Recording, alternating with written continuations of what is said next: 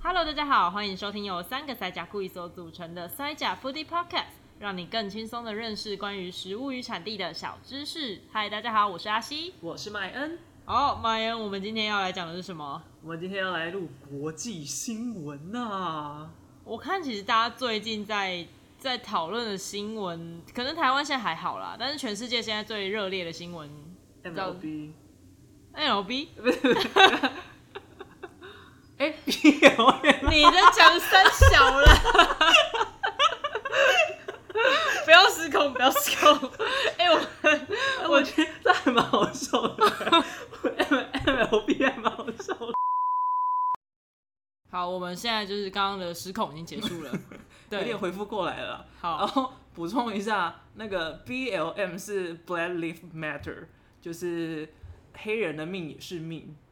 哦、l i v e live 吗？还是 Live life ，live live live， lives？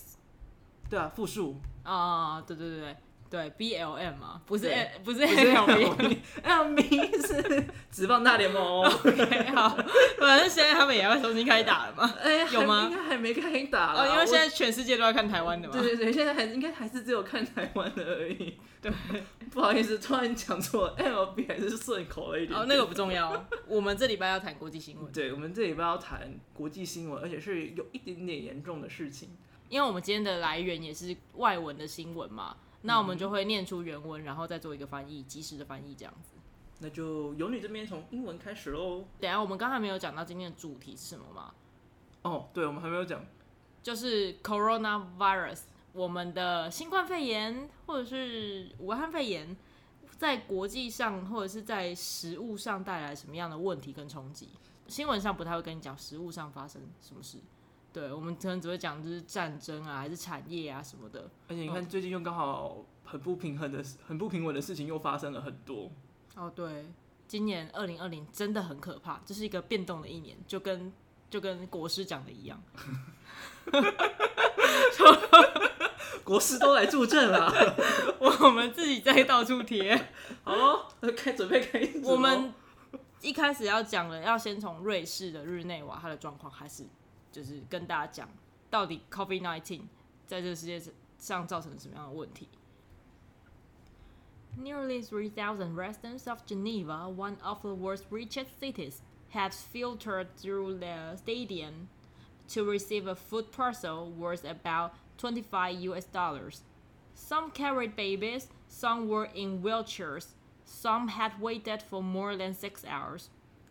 日内瓦是世界上最富有的城市之一，近三千名居民在体育馆前排队，等待接受价值约二十五美元的食品包裹。有些人带着婴儿，有些人坐在轮椅上，有些人早已等了大约六个小时。 In medical terms, Geneva has not been as gripped by the coronavirus crisis as other areas of Western Europe. In the city and its surrounding suburbs, fewer than 300 residents have died in a population of half a million. 在医学上，日内瓦还没有像西欧其他那样的地区受到冠状病毒危机的困扰。在城市以及其周围的郊区，仅有约三百名的居民在五十万的人口当中死亡。 But in economic terms, the crisis has been ruinous for Geneva's underclass. The undocumented and underpaid workers, often forgotten about in the city, which is better known for its bankers, watchmakers, and UN officials. 但是从经济角度来讲，这场危机对于日内瓦一个以银行家、钟表匠和联合国官员而闻名的城市里，下层阶级来说是一个毁灭性的危机。无证件跟薪水不足的工人常常被人遗忘。所以其实代表说，在 COVID nineteen 的这个状况下，因为我们一般人认识的瑞士，甚至是瑞士的首，这算首都吧，嗯，它是第二大城，第二大城，经济大城吧。对，它第一大我忘记苏黎世，对，就是我们认识的瑞士是应该算是非常富有，甚至一个像是世外桃源啊，嗯然后经济强呃小小国，但是是经济经强济国，是非常厉害的。对，却受到 COVID nineteen 这么大的影响，然后因为这其实超乎我们想象的，对，而且其实因为它受到影响的人基本上是比较底层的工人，然后还有一些他们他们不算是拥有，因为他们没有证件，他们算是有点偷偷跑来这边工作的，他们有点像是黑工的概念，所以就是这种人。就是当一般状况下，我们几乎是不太会注意到他们的存在。但是当像这样子的事情发生，然后那些补助啊，或者是一些配给啊，发送给可能他们登记下知道的需要救济的人，但是这些黑工是没有记录下来的，他们是没有证件的， OK，所以他们就常常被忽略掉。所以他们等于像是隐形人口，就是他们其实需要被照顾，但是因为本身的存在是不合法的，嗯，嗯，所以他们就没有办法得到那些社会福利或是被照顾。那相对他们也就变成疫情中社会上的动荡原因喽。应该说他们算是这一波疫情最大的受害者之一。哦，嗯，要这样说也是啊，但是我也我觉得这个问题其实有点复杂，有点难对讨，论，因为毕竟它还牵涉到了移民啊、移工啊、refugee 啊那个对难民民的问题，对所以它其实一时理不清，但是他们确实是现在非常需要大家帮助的一群人，他们应该也吃不饱吧？很难，嗯而且他们其实光住的空间都是一个问题。你说居哦家隔离，他们可能连家都没有，我们也很难说就是隔离在贫民窟或是隔离在街上之类对的。你可能一个我们一个厕所的空间，他们可能要塞三个人左右，防疫破口，对，那根本是没有办法居家隔离的一件事情。对啊，你说要室内隔一点五公尺，拜托不好意思，一点五公尺就出去门口了。没错，嗯，对啊，刚刚提到说他们应该没有足够的食物，吃不饱这件事情。嗯，但是这就幸好还有一个机构存在，可以帮助他们，也就是我们今天要讲的主题——食物银行。哦，Food Bank， Yes，对，呃，这边先讲一下 Food Bank 的一个好处就是，你需要的人就是可以来取，他不会过问你的身份。嗯，所以你只要有需要就过去那边等待，然后他他的时间到，他有物资，他就会分配给你。所以就算是像呃新闻当中他们提到，他们没有证件，但是也没有关系，因为你有需求就可以去拿。哦，所以这就变成成是他们唯一一个可以抓住的服务，在这场疫情的食物危机当中。我记得食物银行这个概念应该是在全世界很多国家都存在，对不对？对，但是最早的话也是从美国来的，哦，美国哦、嗯，就是也是在那个越战那段时间，就是一九三零年代那个一九三零是越战对吧？所以一就九三零是内战吧， 1930南北的南北内战。南北战争。哦对不起，我美国历史不是很好，我也不是很认识美国历史 ，啊但是年份是正确的，是一九三零年代。嗯，一九三零年代那个时候就是，呃，因为经济大萧条，其实很多人没有饭吃，所以他们那个时候开始有了一个东西叫做慈善厨房，叫做 soup kitchen soup，就是嗯汤的那个 soup。 OK，然后很多人就会在里面，就是呃当志工啊，就是帮忙煮饭，然后用很低的价格或者是甚至免费，嗯，然后提供给有需要的人的吃。嗯，然后大约在一九六零这个年代的时候，开始创办，哎，第一个创办食物银行的人，他叫做 John Van Hengel， OK，他呃原本就是在这个慈善厨房当志工工作，对，然后某一次，他就遇到了一个单亲妈妈。这位单亲妈妈，她每天都会到商场的垃圾桶去捡食物，就是想办法要喂饱她的小孩。嗯所以他就去跟她聊天。在这个交谈的过程当中啊，他就发现这个妈妈其实很希望，就是既然有这么多明明可以吃的食物，却进到垃圾桶，如果他们能够像是钱一样，有一个专门储存它的地方，该有多好。就是它可以存进，然后又可以提领出来这样子。对，然后他当时的说辞就是 a bank 嗯 of food，、啊哦所以这也就是，变成了他开创了呃食物银行的一个灵灵感。所以就是 John Van Hengel 他那时候就想说，OK，如果食物这个东西也可以跟钱一样，它像是一个货币，对，就可需以要的人可以领出来，对然后太多的人又可以把它存进去。对，就是这样子的概念。然后他这个想法又刚好就是当地人还蛮支持的，有一个圣玛丽教堂，就他就资助他去租下了一个那个废弃的面包店，然后拿来做这样的食物仓库，又收集了一些多余的蔬菜啊，没有办法卖的民生用品或者是丑蔬果那些东西，对，把它累积在这边，然后就是通知附近的其他的那个慈善机构，让他们有需要就来领取，然后拿去可能做成其他的餐点啊，进到那个慈善厨房， OK，然后可以供给那些需要的人。所以第一个食物银行就叫做圣玛丽食物银行，来纪念就是捐助他款项的那那一个个教堂。哦，所以它叫 St. Mary's Food Bank。对，一个很哦美丽的名字。了解，所以食物银行其实它存在时间，如果以这是世界上第一个的话，也已经五十多年了耶。对，所以它其实蛮有蛮有一定的历史在的。所以也是因为这样的关系，欧美的那个食物银行啊，他们的结构还蛮完整的。嗯，哦，你说的完整是指它的整个运行的这一个架构或它的方式吗？嗯，就譬如说像美国的食物银行，啊它就有可以算是分上游、中游、下游。像 OK 最上游的话，它就是专门从像大型的连锁店啊、餐厅啊、饭店，把那些呃要浪会浪费掉的食物把它收集起来，然后就变成物资之后，然后就分去各个地方的社区型的食物银行。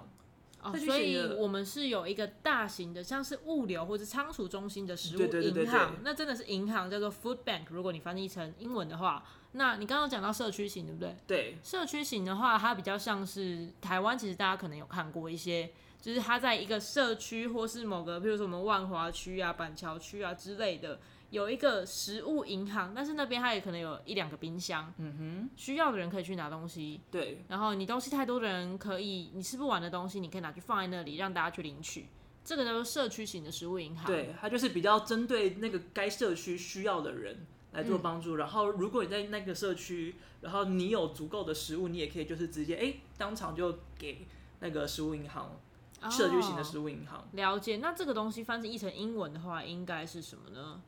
它叫做 Food Pantry。啊，pantry 这个东西，它的意思其实是像超呃是超市的货架，嗯可以放置很多货品的那种货架。 比较小的、哦，不是 Costco 那种巨型的，那个就那个应该就要比较像 food bank。对 对，哦，或者是有有的翻译会叫 meal programs。哦，它就是比较像是就是有点安排，就是一餐一餐的供给。对，然后也有一些比较特别，是它就会直接可能该超市啊，或者是该餐厅，它就会也有把它料理起来，或者是就立刻的拿去那个慈善餐厅，就是刚才说的那个 soup kitchen，哦 OK，然后就直接料理，然后就用很便宜的价格或甚至免费的方式去去直接提供给消费者。了解。然后像我在英国的时候，其实就是有遇到，嗯呃，它它是一个，它算是一个 breakfast club 早餐俱乐部，不是电影，它就是真的是早餐俱 乐部。我查中文名字，它就是 breakfast club。听起来好不错。 对，它就是那个 breakfast club 呢，它就是你过去那边吃早餐，你只要付你觉得合理的价格，就算你不付钱，老板也不会对你怎自么由样定价对，是不是自由定价。然后他但他给的餐也很简单，就是可能就是鸡蛋啊，然后配吐司跟火腿这样子，就是简简单单，然后也是比较便宜的食物。然后你就自由的给，看你能够给多少钱。哦，然后那个老板就是说，因为当地实在是有太多人，就是连早餐都付不起，所以他希望可以提供这样子的管道，就是让大家至少有一个可以能够好好吃早餐的地方。然后他也就哦雇佣了流浪汉们，因为其实流浪汉很多原因是因为他们可能没有住所，所以就没有办法申请到工作，就让他们在那边工作，有了一定的钱，获得了房子之后，再转移到别的地方，所以算是一个非常良善的一个机构。其实也是帮他们建立了一个就是可以自力更生的方式，对不对？嗯，哦就代代表说从流浪汉到自力更生的一个最初的起始点，或者是那个踩脚石、踏脚石、哦垫脚石，垫脚，石啊、哦，对。叫垫脚石好像是有一点怪怪的、啊，感觉好像踩到人家头上之类的对，那种感觉。但是就是类似这种感觉 OK 这是好的。了解。那我来总结一下我们刚刚讲的三个不同的，呃，应该说食物银行的体系好了。我们刚刚讲最大的是像物流中心一样的嗯哼食物银行嘛、f o o d Bank。那它可能是大型超市的连锁店，或是餐厅、饭店等等，把他们的呃食材或是用不完的物资捐赠给这个食物银行。对，直接给他们。那他们收集到物资会再转到我们接下来要讲的另外一个社区型食物银行，也就是他们的中游、下游的一些机构。那社区型食物银行的话，可能捐赠他捐赠食材给他们，就是比较小的超市啊、餐厅啊，或者甚至是个你人。本人你都可以去捐赠。对，就是甚至你住在这个附近的话，你的东西太多，你也可以捐赠给他。呃，然后还有上游的食物银行也会把一些物资就是分到这边来。嗯哼，嗯，我们刚刚讲的 food bank 会到这个社区型的 food pantry 这里来。这些食呃社区型食物银行的话，可能会在特定的时间跟地点，就是跟大家说，哎、我们现在有什么东西哦，你们可以来这边领取。对。然后第三个是慈善厨房嘛，我们刚刚讲了 soup 嗯 kitchen，、但是时尚厨房现在来比较常就会跟就是社区型食物银行有点并在一起的感觉，嗯，就是它有时候社区型的它就会自己煮，或者是有时候会有点像是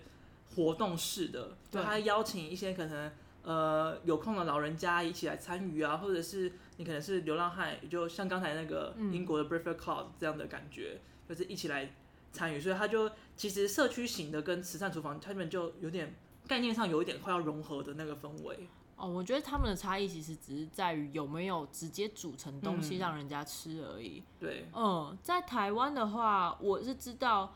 北中南都有一些社区型的食物银行，你可以可能那个空间它就有一两台冰箱，嗯，然后它可能公告在网络上，或者是用什么样的方式让大家说，哎、我们今天这边有什么食材哦，有什么食品，像是罐头啊、多的泡面啊什么之类的东西，有的可能是集齐品，嗯哼，那你有需要的但话它还以是来可以领。吃。对，哦、然后慈善厨房的话有，但是我自己现在最有印象的其实是台中的那个呃明日餐桌，以啊前是对七喜厨房，对对对，嗯，就是你有你知道这间吗？我知道，但是我没有到很熟悉，就是有朋友跟我讲过，台湾有类似这样子的东西存在。我算是认识这个创办人，我们不嗯算是非常熟啊，他是七喜，对，所以才叫汽七喜水厨吗房。哦，Seven Up 是不是？突然好想喝哦， 台湾好像很少买到七夕。还是有啦，就直接套那个手巴嘎，是不是？哦，对对对，有一点。好，我们回来。 哦，我们的魔性笑声又出现了。对，就是慈善厨房的话，呃，就我所知，七喜他们当初是在呃华美社区那边，就是台中的西区吗？他们会是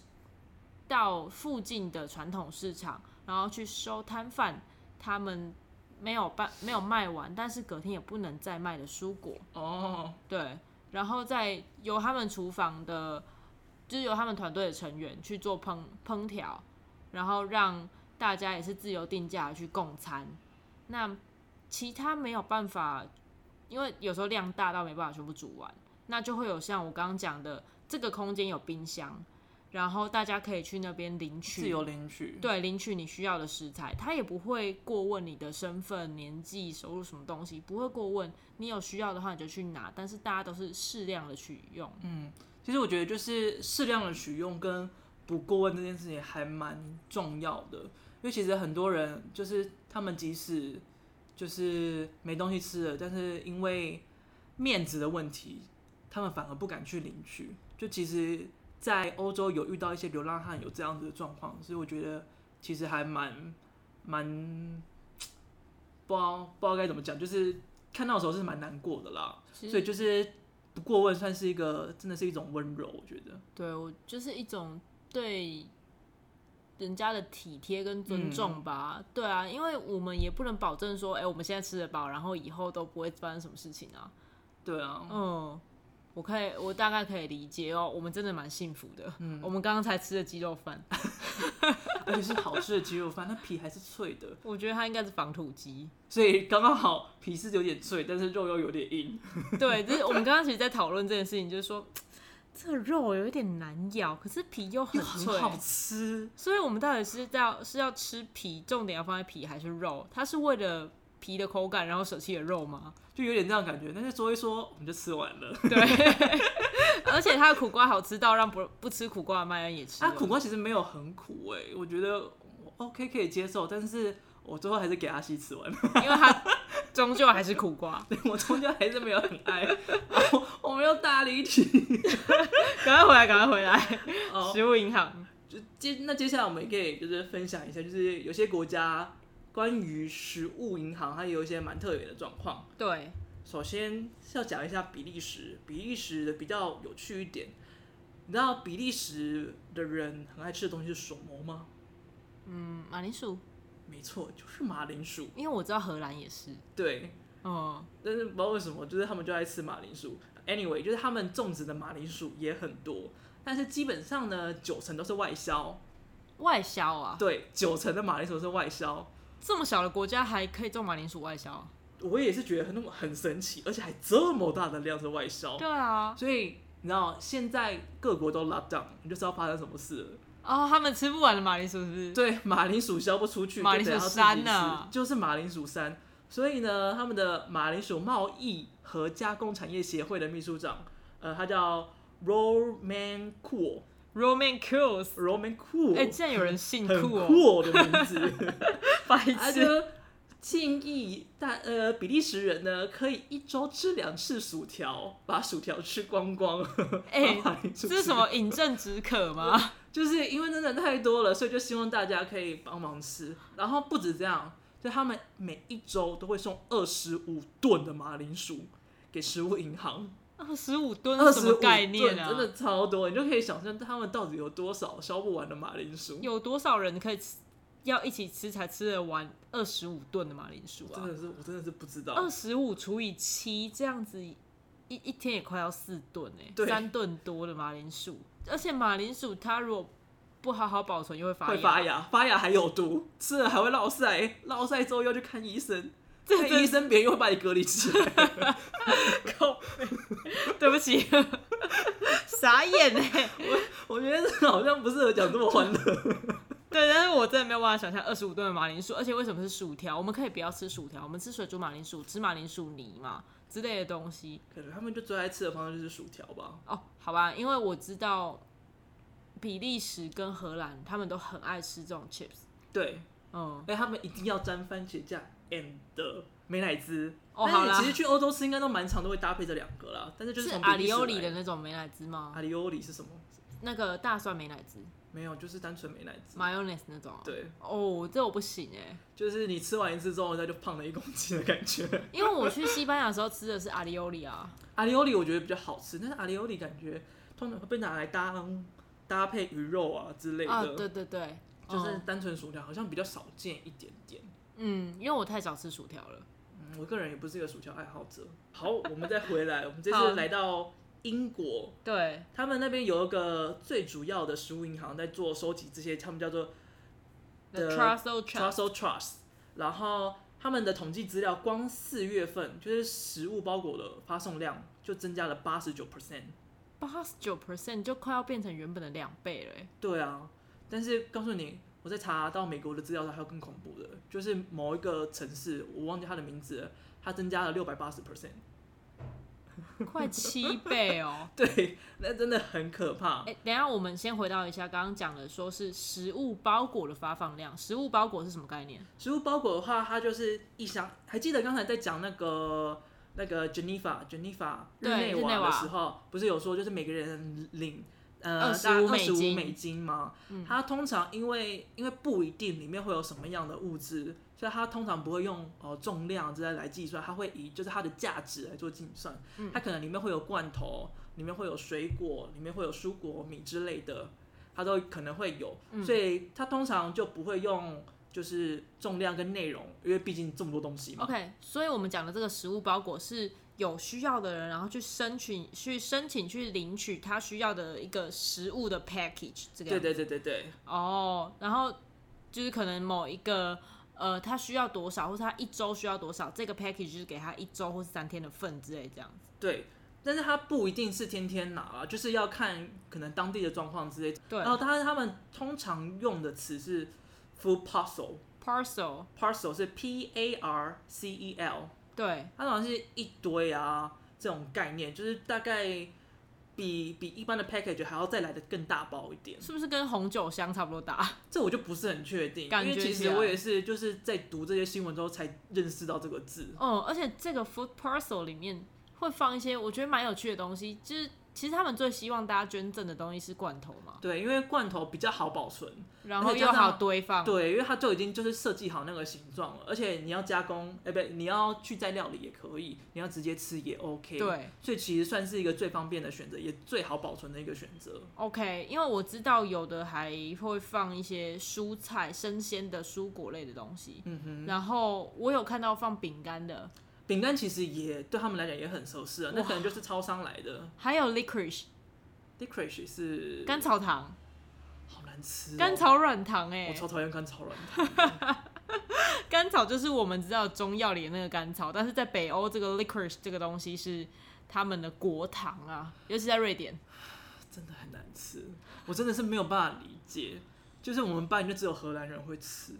我觉得它可以做成中药，它可以做成茶，它可以做成料理，但放在糖果，我真的是嗯糖。这是北欧人的浪漫，我觉得就是糖果就是拿来 enjoy 的东西，然后你放了一个味道就是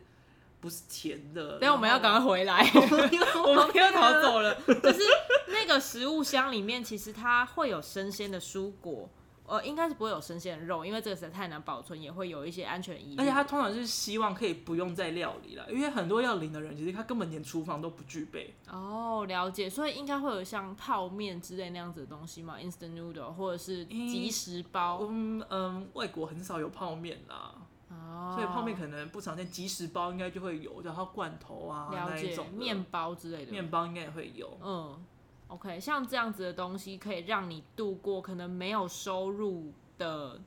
这个时候。，对，嗯、但是但是这毕竟还不是长久之计，因为像光英国的状况啊，它其实领取的人数、家庭跟小孩数是一直在逐渐成长的。对，然后所以呃，英国虽然他们当然也有发补助款，但是他们的补助款项的话，可能大部分在资助你可能住宿的方面，嗯，以及他可能发送你食物券，那你可以去买食物，但是毕竟呃，食物并不是唯一缺乏的东西，还有很多水啊、电啊，可能医疗补给品啊、民生用品是缺乏的，所以这个 The Trussell Trust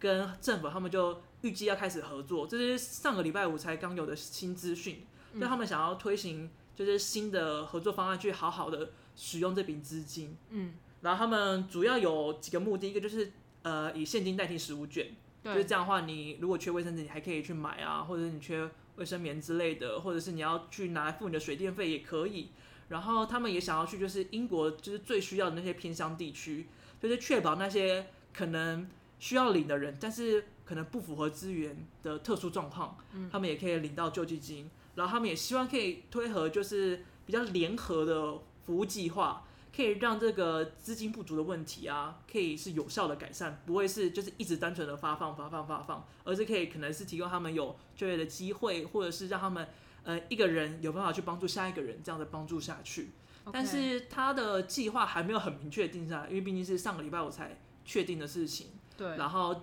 呃，每个礼拜五的 Trust Trust 他们都会更新新的资讯。然后如果有比较大的更新的话，我们也可以再跟大家说明一下。了解。所以其实看起来英国受到 COVID-19 的影响也是蛮大的欸、对，而且再加上他们脱欧，嗯、所以其实有很多就是比较人力资源的部分，就是是从呃可能西欧、南欧啊其他国家来的 OK 他们也就回去了。了解，然后所以他们的哦就是采收的量又下降，然后再加上他们其实英国本身有很大一部分的食物是依赖于进口，对，因为他们毕竟算是还是算是就是跟欧洲分开来的嘛，所以他们其实在食物的匮乏上面是蛮是缺失是蛮大的。 OK，好，我们好像对讲的有点久了。对，刚刚有讲到比利时的那个，就是要大家吃薯条嘛。然后像英国的话，是因为 COVID-19 疫情上对社会的一些可能停工啊，或者是收入直接停没有收入的这个状况很严重，所以这个 Trussell Trust 的组织，他想要跟政府合作，去找出一些方法，可以让大家度过这个有点像景气的寒冬，甚至没有食物活不下去的这个时候，就是刚刚讲的现金代替食物券嘛，或者是计划性的使用政府提供的补助金，而不是一次全部挹注下去。对对对对对。然后也不要就是政府要是抽了这个钱之后，大家就都活不下去。希望可以建立一个循环，让大家可以持续的 run 下去，即使没有这个补助，还是可以找到一个新的解法来度过疫情的这段时间。甚至之后有同样的问题发生，也可以靠着同样一个方法，就是让他们不会再跌到谷底一次。 OK，了解。其实也会让我想到我们的那个振兴券啊，嗯，对，有一点这样的感觉。对我们有一些就是防疫补助跟振兴券之类的嘛。其实政府也是希望可以让大家促进消费，然后让现在呃，譬如说像观光啊，或者是餐饮的产业，就是大家不敢出去玩啊，不敢到公共场合吃饭，造成他们活不下去的这个状况，可以稍微有一些改善，然后让他们有及时的现金流进去，嗯，让业者不会活不下去。因为现金流这个东西真的还蛮重要的。对很多地方就是因为他们现在没有办法营业，但是又要付一样贵的租金，没错，才因此不得已倒闭的，对这，真的是非常非常可惜的一件事情。就是希望大家，如果你有喜欢的店家，还是去要记得持去他支们，持，真的一定要支持。对，不大然家他都过得们很辛苦可能就会消失不见了。对，对然啊，后那就是各国的部分，我们最后一个补充，也门对它算是所有里面最最最最最惨烈的一个地方。先提一下，大家知道也门在哪里吗？也门它在阿拉伯半岛，对，但是阿拉伯半半岛哪里我就有点不太记得。它在最下面，就是阿拉伯半岛，它是一个狭长，呃，不能说狭长，它有点像是一个斜的长方形。啊，对，那在长方形的最南端是阿曼跟也门两个国家。哦，因为也门它其实也出产了咖啡，所以我大概知道这件事情。啊，嗯，也门呢、它其实很惨的主要原因是因为它已经经历了五年的内战。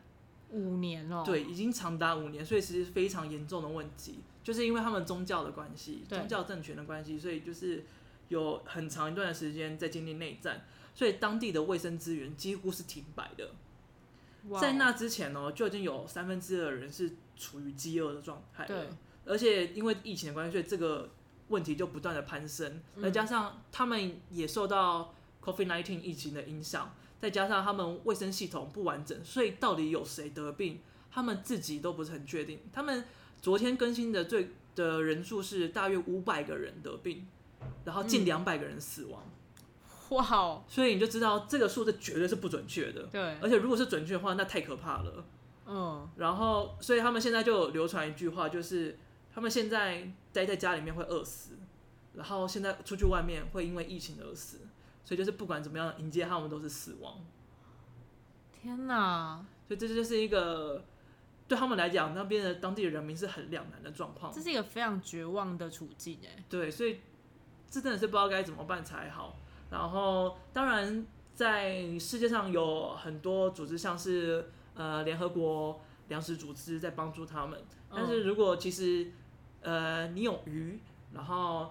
想要帮助的话，其实可以向那个世界展饥饿望会三十吗对对对，世界展望会，他们就是也有呃筹办一些活动啊，一些资金跟物资到也门去帮助当地的人家。如果你有兴趣的话，都可以上他们的官网搜寻一下。对，大家可以上世界展望会的那个网站去看一下，它其实现在有一就是帮助也门的那个专案。嗯，对，也门是真的蛮需要帮大家的帮忙的，而且你看，光听也门的状况就知道，台湾真的是幸福非常非常的多。我觉得台湾在这一波疫情上，我们真的是因为及时的反应，现在我们就好像世界上，应该说我们好像另外一个世界哦、对，嗯，我昨我第一次跟那个阿吉比喻的时候，我就说，我们现在台湾就很像是那个在七八月正中午的时候，我们台湾就是在星光三月里面，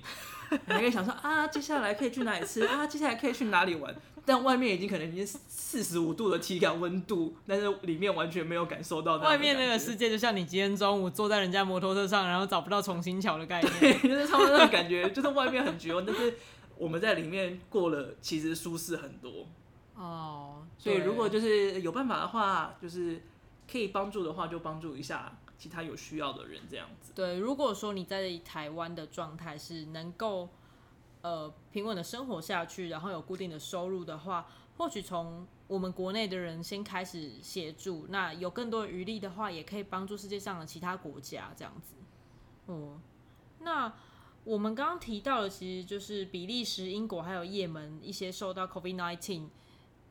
呃，它可能在饮食或是社会上的一些影响嘛，一些嗯哼冲击。那我们稍微回到食物银行的这个部分，因为其实也门它可能本身并没有食物银行，嗯但是因为食物银行这个组织，它不只是单一国家内的，它也有跨世、跨国际的这个组织。所以除了我们刚刚讲比利时有食物银行、英国有食物银行，他们解决国内的问题之外，像也门这样的问题，也可以由其他比较呃经济比较发达或是已开发国家的食物银行来对他们做帮助，对不对？对他们其实呃，像台湾也有嘛，然后就其实每个国家的食物银行，他们都会有相关的资讯在联系着，对，就是可能如果单一一个地方可能有什么比较严重的状况，他们也可以提供物资过去，可以嗯是一个很方便的渠道。但是当然，现在疫情这波下，就是这个方法就比较不适用，因为毕竟每个国家他们都有自己的状况需要先可能连自保都有点困难。对，所以就是现在就是其他国家的食物银行可能就比较难介入也门的这个状况。了解，但其实你知道，食物银行的所有食物来源基本上都是因为有我们有吃不完的食物会被浪费掉的东西。对，而且那个数量非常之多。你知道台湾的食物浪费其实非常非常严重欸诶、台湾的食物浪费，这里目前拿到的数据是一年每个人哦的厨余量大约是一百五十八公斤，跟欧美一样多。然后其他日韩啊、中国啊，我们比它多了二十 percent。你可以想象吗？就是我们每一个人一年要丢掉一百五十八公斤吃的东西，大概是一个正常人的大概两到三倍的体重欸诶、对啊，这真的是非常之多哎、嗯，我们比中国大陆还要多。虽然我们刚刚有讨论到，可能是因为中国大陆的 N 型化特别严重，所以他们的资源集中在非常小的金字塔顶端。嗯那农民们可能生产者们比较不会去浪费食物这件事所以情。就相对比较平衡了下来。对，但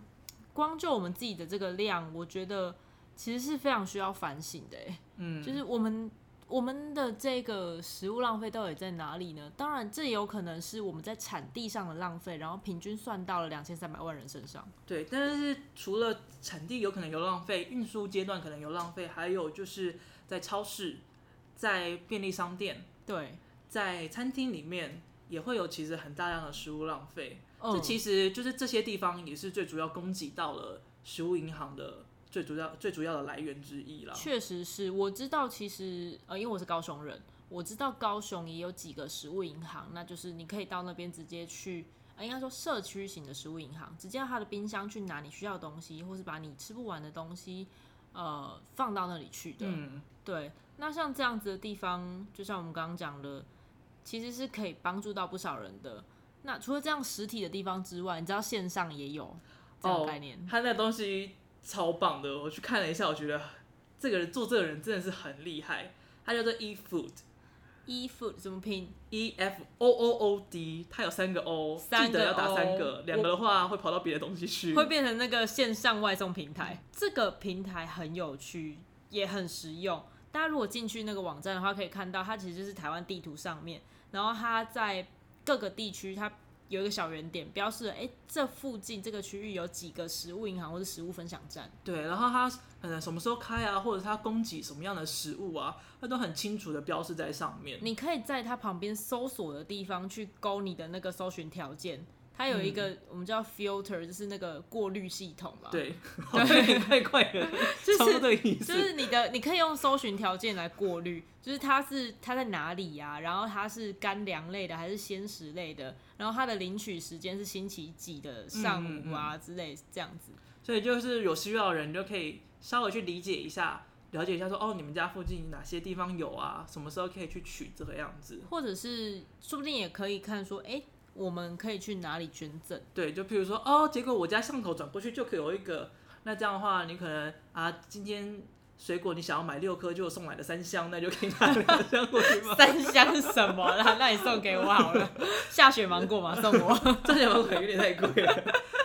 但是，但是，呃，捐赠的时候啊，其实通常大部分会希望就是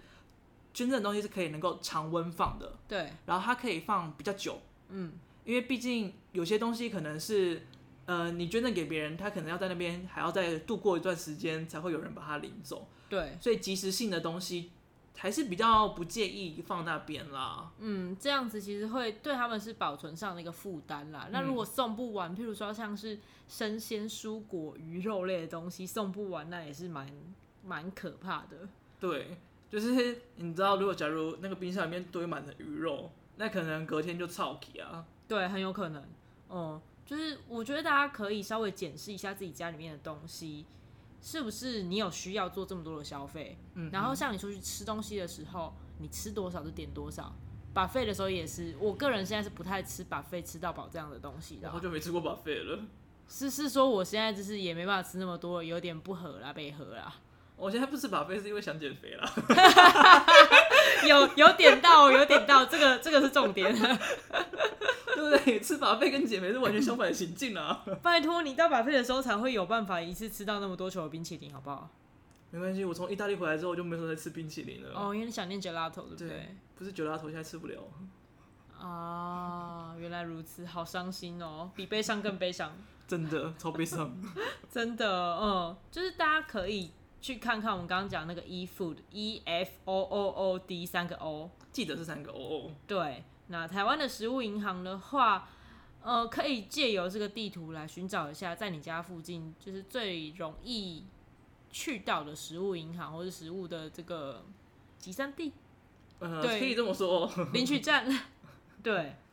然后其实台湾也有非常多弱势的儿童啊、街友啊、独居老人等等的族群，会需要我们的帮助。透过食物银行或是如果你不知道该怎么直接捐赠给他们的话，或许用食物银行的方式会是一个蛮好的解法。嗯，嗯，这样可以帮助你减少厨余，也可以帮助那些需要的人，就是有饭可以吃。对，尤其是在我们刚刚讲的疫情的这段时间，其实有更多的人是呃没有收入的，嗯，是需要帮助的对，所以啊，不过还有另外一个概念啦，代用餐啊，也有。 那种也是可以的，大家可以搜寻看看。那我们今天要不要补充一下另外一个关于时事的豆知识呢？这个豆汁是，相信大家应该最近有看到，就是北京的疫情又复发，然后是在鲑鱼的砧板上切鲑鱼的砧板上面发现。但是现在基本上，呃，那个挪威海产推广协会他们有说，就是鲑鱼本身不会具备 COVID-19 的病毒，因为 COVID-19 只能在那个哺乳动物上面，而且它传需要播肺，它叫肺对炎，鱼都只有鳃，你想它怎样？塞炎哦、